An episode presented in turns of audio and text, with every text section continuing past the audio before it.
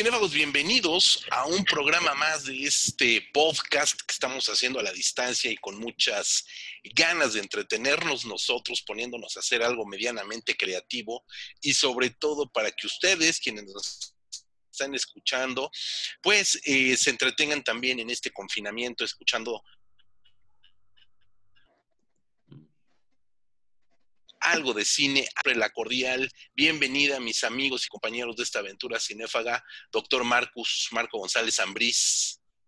Pues sí, aquí estamos, este, pues para pasar un poco el tiempo hablando de cine, pues que es lo de lo que más nos gusta hacer, y para seguir repasando, este, eh, salirnos de la rutina que mucha gente está haciendo, ¿no? Que en estas circunstancias de pues hablar de, no sé, el estreno de Netflix. Nosotros estamos haciendo algo distinto, estamos hablando de eh, películas de décadas anteriores como para, eh, pues aprovechar, ¿no? Recomendar que desempolven ahí su colección de Blu-rays, DVDs. DVDs si todavía tienen donde verlos, pero bueno. VHS si todavía tienen donde verlos también. Querido Rodrigo Vidal Tamayo, ¿cómo estás? Muy bien, y justo iba a decir eso, desempolven más bien su colección de VHS porque el tema de hoy nos va a llevar a los gloriosos años 80, en los que los VHS, los Betamax, yo prefería el, Betamax, la verdad se ven mejor las películas, pero bueno, a final de cuentas el VHS fue el triunfador de esa batalla y desenvuélvenlos porque de veras el tema de hoy nos va a llevar a, en un viaje nostálgico y de análisis de ese cine ochentero que tanto nos gustaba. Exacto, hoy queremos platicar, eh, saliéndonos también de esta línea que hemos venido manejando últimamente de hablar de mucho cine fantástico y de terror, eh, que nos encanta, pero no es lo único. Eh, queremos hablar de un género o subgénero que a nosotros siendo niños, adolescentes, pubertos casi casi, nos dio horas de sano entretenimiento que son los héroes de acción ochentero. Todos estos personajes que hoy a raíz de la nostalgia ochentera han vuelto a las pantallas, como Terminator, como Rambo, como eh, quién más, Robocop y todas esas figuras, eh, vuelven para nuevas generaciones, pero parece ser que se ha perdido un poco el respeto, la nostalgia hacia las figuras originales. Yo quisiera comentarles eh, a todos ustedes radioescuchas o ciberescuchas que el cine de acción de los años 80 se convirtió en uno de los grandes descubrimientos del cine estadounidense de aquellos años. ¿Ustedes qué opinan? Eh, pues sí, efectivamente, eh, se puede hablar de antecedentes, obviamente, ¿no? Porque pues como en todos los géneros siempre hay algo que estuvo antes. En este caso hay un antecedente, más bien para irnos en las películas de piratas de los años 30 y de los westerns y todo eso, el antecedente más directo, porque aparte son actores que estuvieron en activo en los 80, pues, son películas policíacas de los 70, específicamente pues, Charles Bronson, este, Harry el Sucio, pero que eran todavía, eran policías pues, muy efectivos, que iban contra las reglas y todo esto, ¿no? Que desde ahí ya está manejando este personaje del eh, capitán de policía que los regaña por romper las reglas y no respetar derechos humanos, etcétera pero eran todavía personajes humanos, ¿no? Cosa que ya en el cine de los 80 va a cambiar radicalmente. Eh, no eran superhéroes propiamente los eh, personajes, los héroes de acción de los 80, pero ya estaban mucho más cerca de, pues, de lo fantástico, de lo irreal, ¿no? Rodrigo, ¿tú qué me dices? De hecho, e, estos antecedentes desde los años 70, Harold Sucio, eh, este, interpretado por Clint Eastwood y, los personajes de Charles Bronson, pues eran personajes que tenían una escala de valores ahí medio dudosa y era lo que los convertía en antihéroes, ¿no? Y eran películas que, bueno, sí, si bien llegaban a tener acción, pues también tenían de mucha intriga y de repente ahí, este, veíamos mucho el, el contacto humano de estos personajes, ¿no? Pero como bien dice Marco, e, eran todavía personajes que intentaban estar afincados en la realidad, mientras que en los 80 pues ya cambia todo esto, tenemos estos personajes eh, totalmente físicos, porque eran musculosos todos. Obviamente, vamos, ni Clint Eastwood ni Charles Bronson eran personas tuvieran la gran musculatura. Eh, se dejaban llevar más bien por armas, por ese tipo de cosas. Pero llegan los 80 y se da este cambio, ¿no? Ya el, héroe de acción se vuelve musculoso y las películas son totalmente fantásticas, ¿no? E, es intocable. Eh, está el caso de Rambo, que yo creo que es uno de los primeros héroes de acción, si no es que el primero. Eh, que su primera película, a pesar de que podía considerarse un, alegato, pues no antibélico, pero sí un alegato crítico contra el maltrato que sufrieron los veteranos de la guerra de Vietnam al regresar a, su país, ¿no? eh, que, de hecho si uno ve la primera película de Rambo es muy sorprendente porque no tiene nada que ver con las secuelas. Las secuelas total ya es un, pues básicamente es un superhéroe intocable que va, mata soviéticos, mata este, eh, comunistas a diestra y siniestra, no mata a talibanes porque en ese momento eran aliados de los gringos, pero bueno, eh, vamos, se convierte en este hombre todopoderoso, ¿no? Cosa que originalmente no era. El, el, Rambo original, basado en una novela, además, eh, e, es un veterano de la guerra de Vietnam que regresa a su país, no encuentra posibilidades de trabajo y encima el sheriff de un pueblo pues le impide que esté ahí limosneando, ¿no? En el pueblo. Entonces, eh, entre eso y un, una actitud mental un tanto inestable, pues se pone a escabecharse a todos los policías del pueblo. Pero vamos, surge esta figura del héroe de acción a partir de una película que, eh, repito, es un, es un alegato crítico contra, contra el gobierno gringo, pero a partir de ahí muta para convertirse en el héroe gringo por excelencia. ¿Qué pasó ahí, no? Sí, eh, tienes un punto muy interesante porque efectivamente lo que se convirtió en un alegato, hay que ver que todo lo que fue consecuencia de la guerra de Vietnam pegó durísimo en una generación de jóvenes estadounidenses que la rechazaban, que rechazaban esa economía de guerra, que rechazaban esa política armamentista, que muchos de ellos o desertaron o francamente nunca, nunca quisieron presentarse en el ejército y que de alguna manera tienen en estas figuras eh, contraculturales como un estandarte o algo, se convierten en el proyanquismo de la era Reagan, de una manera total y absolutamente contraria a los valores primigenios, ¿no? Que tenían estas figuras contraculturales, ¿no? El caso de, Rambo es muy sintomático porque de ser un veterano de guerra con cierto trastorno ahí bélico, postraumático y que tiene que enfrentarse, ayer lo comentábamos en una plática totalmente ajena a este, a este podcast, era una figura que iba en contra de estos white trash en contra, y que los White Trash propiamente lo denostaban también por ser este veterano, eh, termina convirtiéndose en el héroe yankee que protagoniza no solamente películas, sino cómics, caricaturas, termina, siendo, termina viendo una serie animada de Rambo y termina siendo la estrella de sus propios videojuegos, ¿no? Es una cosa muy curiosa lo que, lo que sucede con este personaje de Rambo, Rosco.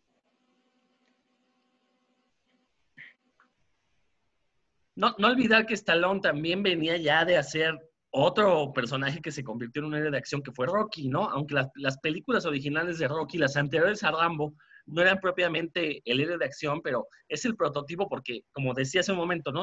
Es un personaje musculoso que viene de abajo para conquistar el mundo, ¿no? Entonces ya está ahí como el prototipo de lo que se convertirá el hombre de acción, ¿no? Que son estos personajes que a lo mejor si conociéramos en la vida real no serían tan simpáticos, pero como vemos su historia en una película y obviamente pues, pues nos enamoramos, ¿no? Eh, y, por esos mismos años, estoy hablando de inicios de los 80, 80, 81, ya también estaba la figura de Chuck Norris, que se convirtió también como en el, eh, en el héroe de acción por antonomasia, ¿no? Gracias a los memes y todo eso. Pero Chuck Norris ya venía filmando desde finales de los 60 películas de, corte de, de, acción películas, incluso llegó a filmar con Bruce Lee, ¿no? Cosas de, artes marciales. Y para los años 80, pues fue muy fácil hacer la transición de este héroe arte marcialista a convertirse en otro soldado yankee más, con armas, con ese tipo de cosas, que ayudó a cimentar esta figura del héroe de acción. Este, eh, yo quería mencionar que, este, que creo que sí había un elemento como de mm, transgresión en varios sentidos, ¿no? Y que es que también creo que es muy generacional porque los que crecimos en esa época, por un lado estaba la violencia, ¿no? Que era este, podías, eh, las películas, bueno, ya no era de esta cuestión de ir con toda tu familia, sino que ya empezabas a ir con tus amigos al cine, pues qué mejor que ir a ver algo de acción, donde podías ver a lo mejor este, niveles eh, de violencia, hasta cosas ahí, este, em, eh, explícitas en otro sentido que no ibas a ver en la tele, ¿no? Este, y aparte cosas muy espectaculares, con efectos especiales que eran reales, explosiones de verdad, este, stones que eran personas de verdad, no este, con pantalla verde, sino que sí necesitabas una escenografía.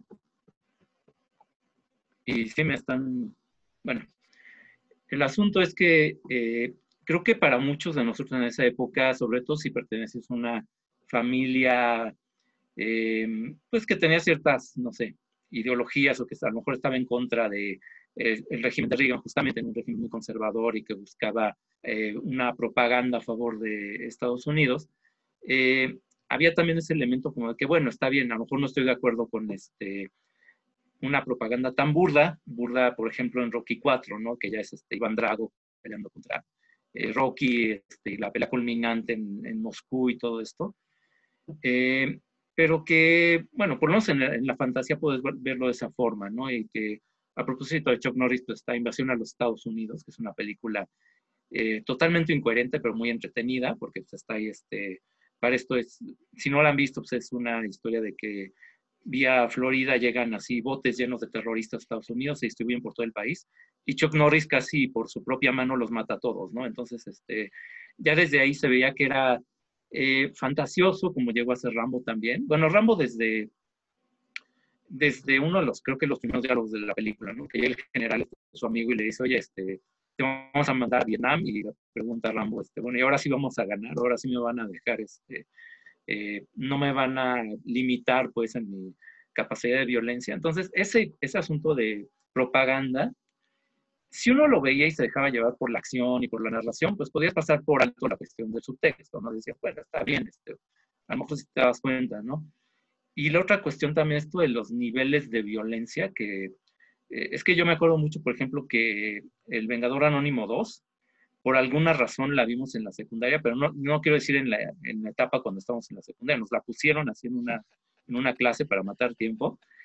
Y pues la escena de la violación, que es así fuertísima, era este, no sé qué estaba pensando el maestro, ¿no? Entonces, este, ese tipo de cosas creo que también hacían como que muy atractivo, bueno, si eras un chavito en esa época, eh, porque aparte son películas que siguen teniendo su fuerza, ¿no? Este, siguen siendo eh, muy violentas. Bueno, otra, otro ejemplo que ya nos salimos, digamos, de la parte realista, entre comillas, no es policía canibélica, sino que ya es fantasía y hechicería totalmente, es Conan el Bárbaro, ¿no? Que decapitados y gente desmembrada y todo eso, ¿no? Que también, aunque ahí ya la parte de Stallone también de la otra gran figura de acción y que es el gran rival del cine de acción en la época, que es eh, Schwarzenegger, ¿no? Exacto, sí, y, lo acabas de decir de una manera bastante interesante, Marco, pero algo que era realmente el quiz de todas esas películas, pues era la testosterona. A final de cuentas, esto que comentas de que a los chavos nos encantaba, también responde a una situación que hoy los nuevos públicos desconocen y que es que lo políticamente correcto, la corrección política que eh, pervive ahorita en el cine actual, pues ha deslactosado a muchas de estas películas y ya no podemos ver en escena eh, este tipo de eh, escenas, valga la redundancia, tan fuertes como puede ser una violación, como puede asesinarse, como puede ser el asesinato eh, pues que comete el mismo Rambo de andar masacrando asiáticos a diestra y siniestra y volando montañas de un prácticamente de un solo balazo, son cosas que en aquel momento se podían filmar y que se le podían presentar a los públicos sin que se desplegara todo este comentario social ni todo este escándalo mediático a partir de lo políticamente incorrecto que pueden ser esas escenas. No creo que hoy muchas de estas películas como, como Rambo, como las que comenta eh, Rosco, de películas de Chuck Norris e incluso, incluso películas del, mismo eh, o con el mismo Arnold Schwarzenegger, pues resultan hoy impensables de volverse a filmar. Creo que las escenas de, acción de los años 80 muy difícilmente se van a poder repetir en este, en el contexto de hoy en día, ¿no? Me acuerdo también otro de los personajes clave, Robocop.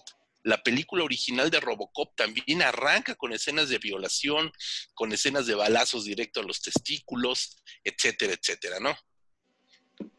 Eh, sí, este, y esa, eh, bueno, eh, no sé, quería comentar algo pero bueno, algo que quería mencionar, justamente a partir de esta cuestión de corrección política, es que el hecho de que nosotros digamos, bueno, es que sí, este, había como una cierta libertad en cuanto a la violencia, no tienen que preocuparse tanto por el mensaje, etcétera, etcétera, tampoco no, nos debe impedir ver que pues, muchas de estas películas sean bastante racistas, ¿no? Este, por ahí, este, una figura que no es tan importante como Schwarzenegger, pero que también hizo un par de películas de acción, que es Michael Douglas, que tiene por ahí a fines de los 80 Black Rain, ¿no? Que es eh, un policía que lo mandan a Japón para descubrir una conjura criminal. y es absolutamente racista, ¿no? En una época donde Japón se veía como un gran competidor económico de Estados Unidos, y eso se manifestaba justamente en hacer este tipo de películas con mensajes que, viéndolos hoy en día, pues sí son, este, bueno, y, ni siquiera es que sea tan, tan, hoy en día, ¿no? Porque en su momento también hubo eh, comentarios y quejas diciendo, bueno, es que este, esto ya, pasa del entretenimiento y ya se está volviendo ya una cuestión eh, netamente racista, ¿no? Y, hay que recordar, perdón, hay que recordar también el, concepto de coordinación política que surge en los 50, justamente surge para conservar los valores de esa época, que eran valores racistas, eran valores segregacionistas. Entonces, a, mí sí me, causa ruido cuando decimos, es que la corrección política actual no lo permitiría. No, no, no. Más bien, estas películas ochenteras nos muestran lo que era la corrección política de aquellos años, la escala de valores que había en los ochentas. Ahora, 30 años después, pues sí podemos darnos cuenta que efectivamente no solo esto que comenta Marco, ¿no? Que eran películas racistas, que, eran películas netamente propagandísticas, sino también que tenían un componente homoerótico muy marcado, ¿no? O sea, no era de gratis que Schwarzenegger saliera sin camisa en Conan el Bárbaro, no solo por, por, bueno, el personaje de Conan salía sin camisa, ¿no? En sus historias. ¿Por qué salía sin camisa un personaje mamado, no? Pues ah, había un componente ahí de querer ver, de querer ver músculos masculinos, ¿no? Valga la, la cacofonía. Entonces, hay que entender eso, que aparte esta cuestión del homoerotismo después, ya cuando llega la deconstrucción del género con estas películas de los eh, indestructibles o de expendables, eh, eh, sobre todo en Expendables 2, queda muy marcado que hasta hacen chistes de eso, ¿no? Y de cómo este, le lograron meter escenas homoeróticas a muchas de estas películas y pues los adolescentes de aquellos años no se daban cuenta, ¿no? Y vete a ver si, este, pues no por ahí alguno u otro habrá agarrado malas mañas, ¿no? No porque sean malas tener este, ese tipo de gustos, sino pues porque ese era el chiste en esos años, ¿no? Justamente se le consideraban malas mañas a ese tipo de cosas en los años 80. Digo, ahora ya no, ya dimos un paso adelante y nos dimos cuenta pues, que no tiene nada de malo.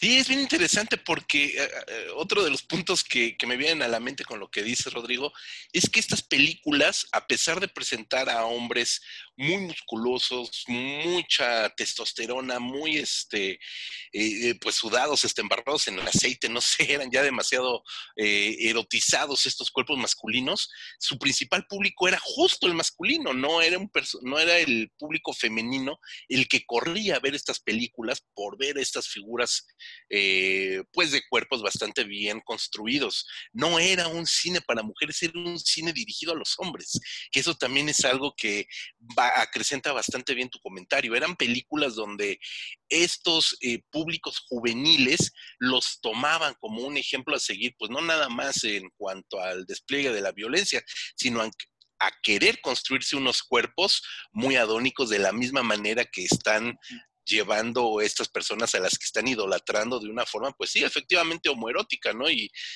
que también era parte de un sistema de ventas de los sistemas de estudio este tipo de películas estaban dirigidas a un público masculino a partir de exaltar esa masculinidad que a lo mejor muchos de los públicos difícilmente iban a lograr construirse, ¿no? Sí, y bueno, hay un aspecto de específicamente de Schwarzenegger, y tú igual tocando este tema, que este, es que esa misma presencia física lo hacía un personaje muy real, ¿no? Porque sí participó en películas más policíacas. Red Heat, que es esta del que él es un policía soviético que lo mandan a Chicago, a una misión, este, tiene varias películas de ese estilo. Comando, bueno, creo que es de ese corte la más popular, pero sus películas más populares son ya de terrenos netamente fantásticos, ¿no? Que además demuestra que el cine de acción de los 80 tampoco es tan limitado como a veces se cree no es tanto de fórmula, ¿no? Este, sí, efectivamente Rambo es una fórmula muy gastada, los body movies, estas películas de policías que también tienen un corte muy homoerótico de 48 horas, todo esto, Tango y Cash, etcétera, también tienen ese componente que menciona Rodrigo, pero aparte de eso hay toda una, una serie de películas donde ese, ese estilo visual de cine de acción de los 80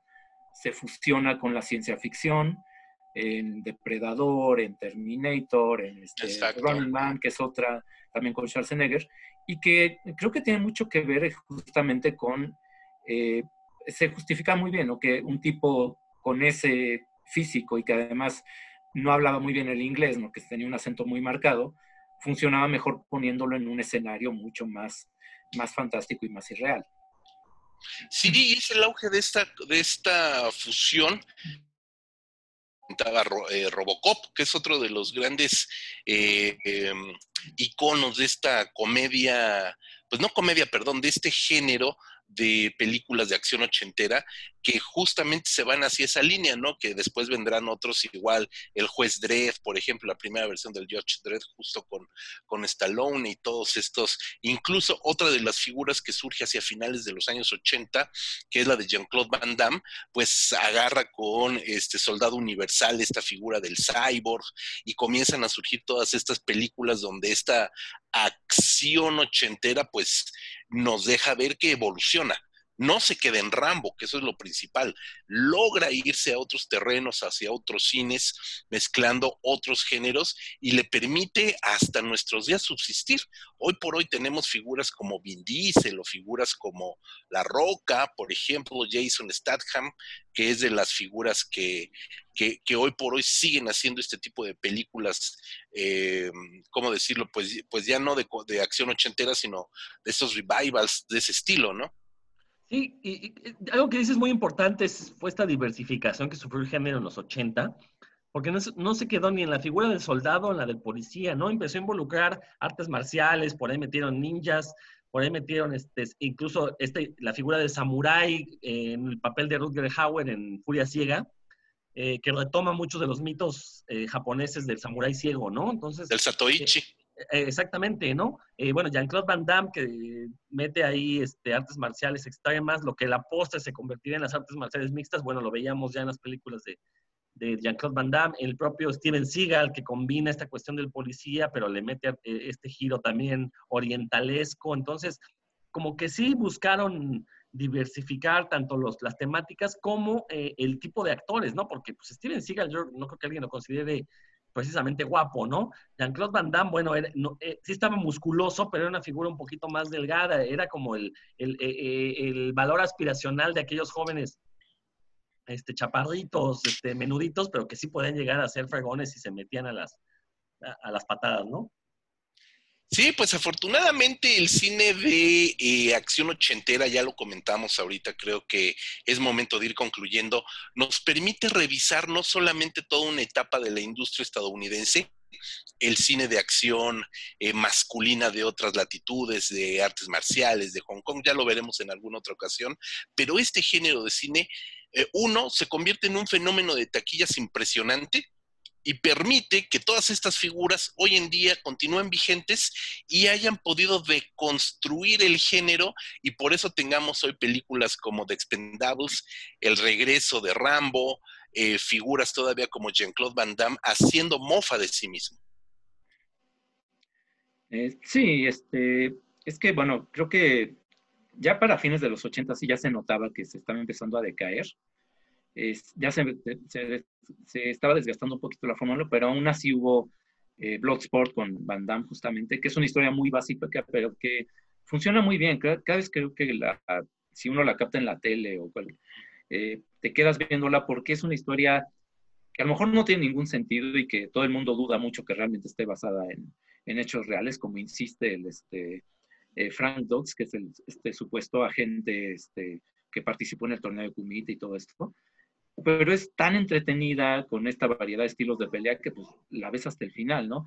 Y la otra, que es aparte la mejor película navideña de la historia de forma indudable, que es Duro de Matar, ¿no? Que es este, que nos regresa al héroe, pero héroe vulnerable, no un superhéroe, un, eh, para empezar, Bruce Willis, que no era un, este, era un tipo mucho más normal eh, físicamente hablando y que había salido de la tele y de la comedia romántica, y que en la película tiene secuencias de acción perfectamente bien armadas, pero es un tipo vulnerable, ¿no? Este, que tiene que buscar la manera de eh, derrotar una decena de terroristas cuando está, para empezar, está descalzo, ¿no? Entonces tiene que cuidarse de, de los vidrios rotos del piso.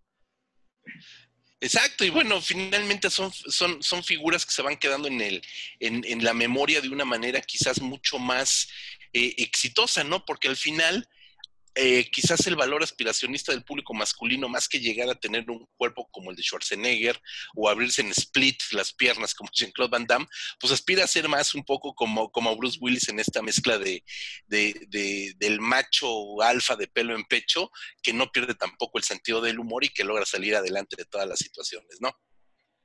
Sí, y también, también mencionar a los héroes de la clase B, ¿no? Porque a, la par de, las grandes producciones hollywoodenses, pues hubo todo este cine independiente que también intentó llevarse su pedazo del pastel del cine de acción. Eh, ahí, por ejemplo, destacan las figuras femeninas como Cynthia Rothrock, Brigitte Nielsen, que a lo mejor no tuvieron eh, el, no, estuvieron en la palestra en, en el Hollywood eh, durante mucho tiempo, pero que el cine de clase B les dio la oportunidad, ¿no? Otros actores como Michael Dudikoff, el que siempre sale con Cynthia Rothrock, que nunca, siempre se me olvida cómo se llama, pero bueno, eh, que también a su manera sean este cine de acción, que también tiene cierto culto, ¿no? Todavía en nuestros días. Este, bueno, está por ahí Patrick Swayze, sí, también con Roadhouse, ¿no? De este, este claro. que también es una película bien hecha, ¿no? Porque también tiene este estigma, ¿no? Del cine de acción que está mal hecho. Pero, por ejemplo, Depredador es una película con un suspenso perfectamente manejado. Y yo nada más quiero mencionar una cosa que se nos está, creo que, pasando por alto, que es el, el uso del humor, la ironía, ¿no? Que es, se volvió parte de la fórmula, esto de que Schwarzenegger antes de matar a alguien tenía que hacer un chiste. Y normalmente eran chistes malos a partir de la situación específica este, en la que estaban. Pero, pero que es algo que sirve para desactivar esto que mencionábamos, ¿no? De la violencia excesiva, el, el racismo y la, y la, incluso la misoginia que podían llegar a tener las películas, hace que uno las vea ahorita y dices, bueno, está bien, es así, reconozco todo eso, pero son chistosas, son simpáticas, ¿no? Y estos actores también finalmente, eh, Schwarzenegger, Van Damme, tenían un carisma que sí, este, que creo que tiene mucho que ver con que pues, no haya podido surgir un héroe de acción comparable más que, pues creo que Jason Statham es el único que es también simpático y que aparte le cree siendo un atleta olímpico, que sea capaz de hacer lo que hace en pantalla, ¿no? Exactamente. Pues bueno, ahí está esta recomendación para todos los escuchas de Revista Cinefagia. Por supuesto, en www.revistacinefagia.com podrán encontrar algunos textos dedicados a este tipo de cine y a muchos otros cines. Y bueno, sirva este podcast justamente para recordarle a los públicos de nuestra generación y recomendarle a los públicos de las nuevas generaciones que se acerquen, que se acerquen a este cine de acción ochentero, se, van a, se la van a pasar muy bien, ¿no, Rodrigo? Sí, eh, definitivamente, ¿no? Es un cine muy divertido, es un cine que vale la pena verse y recuperarse, porque eh, fueron unos años muy marcados, fue el cine que sostuvo la industria en esos años, ¿no? En la industria, hollywoodense. Entonces vale la pena verse y ojalá alguna plataforma de las de streaming recuperar esos grandes clásicos para poder verlos, sobre todo ahorita en este tiempo de confinamiento. Así es, Marco, ¿con qué te despides? Pues nada más recordándoles que nos sigan en revistacinefagia.com, en, este, canal de YouTube, que ahorita, bueno, no estamos grabando por eh, situaciones obvias, pero que, bueno, e, eventualmente volveremos a poner contenidos ahí y también en nuestras redes sociales, ¿no? Facebook, Instagram, etcétera. Así es, y que se mantengan atentos. Estamos en estos días eh, de guarda recuperando nuestro programa de Paracinema, 16 capítulos dedicados al cine fantástico en sus diversas modalidades, una producción de Carlos Meléndez y Mr. Blue con revista Cinefagia, y que estamos posteando de manera total, absolutamente gratuita en nuestras redes, justamente para estos días. Nos seguimos escuchando, Rodrigo Marco, pásenla muy bien. Nos escuchamos, público querido, la siguiente en un programa más del podcast de Revista Cinefagia. Adiós.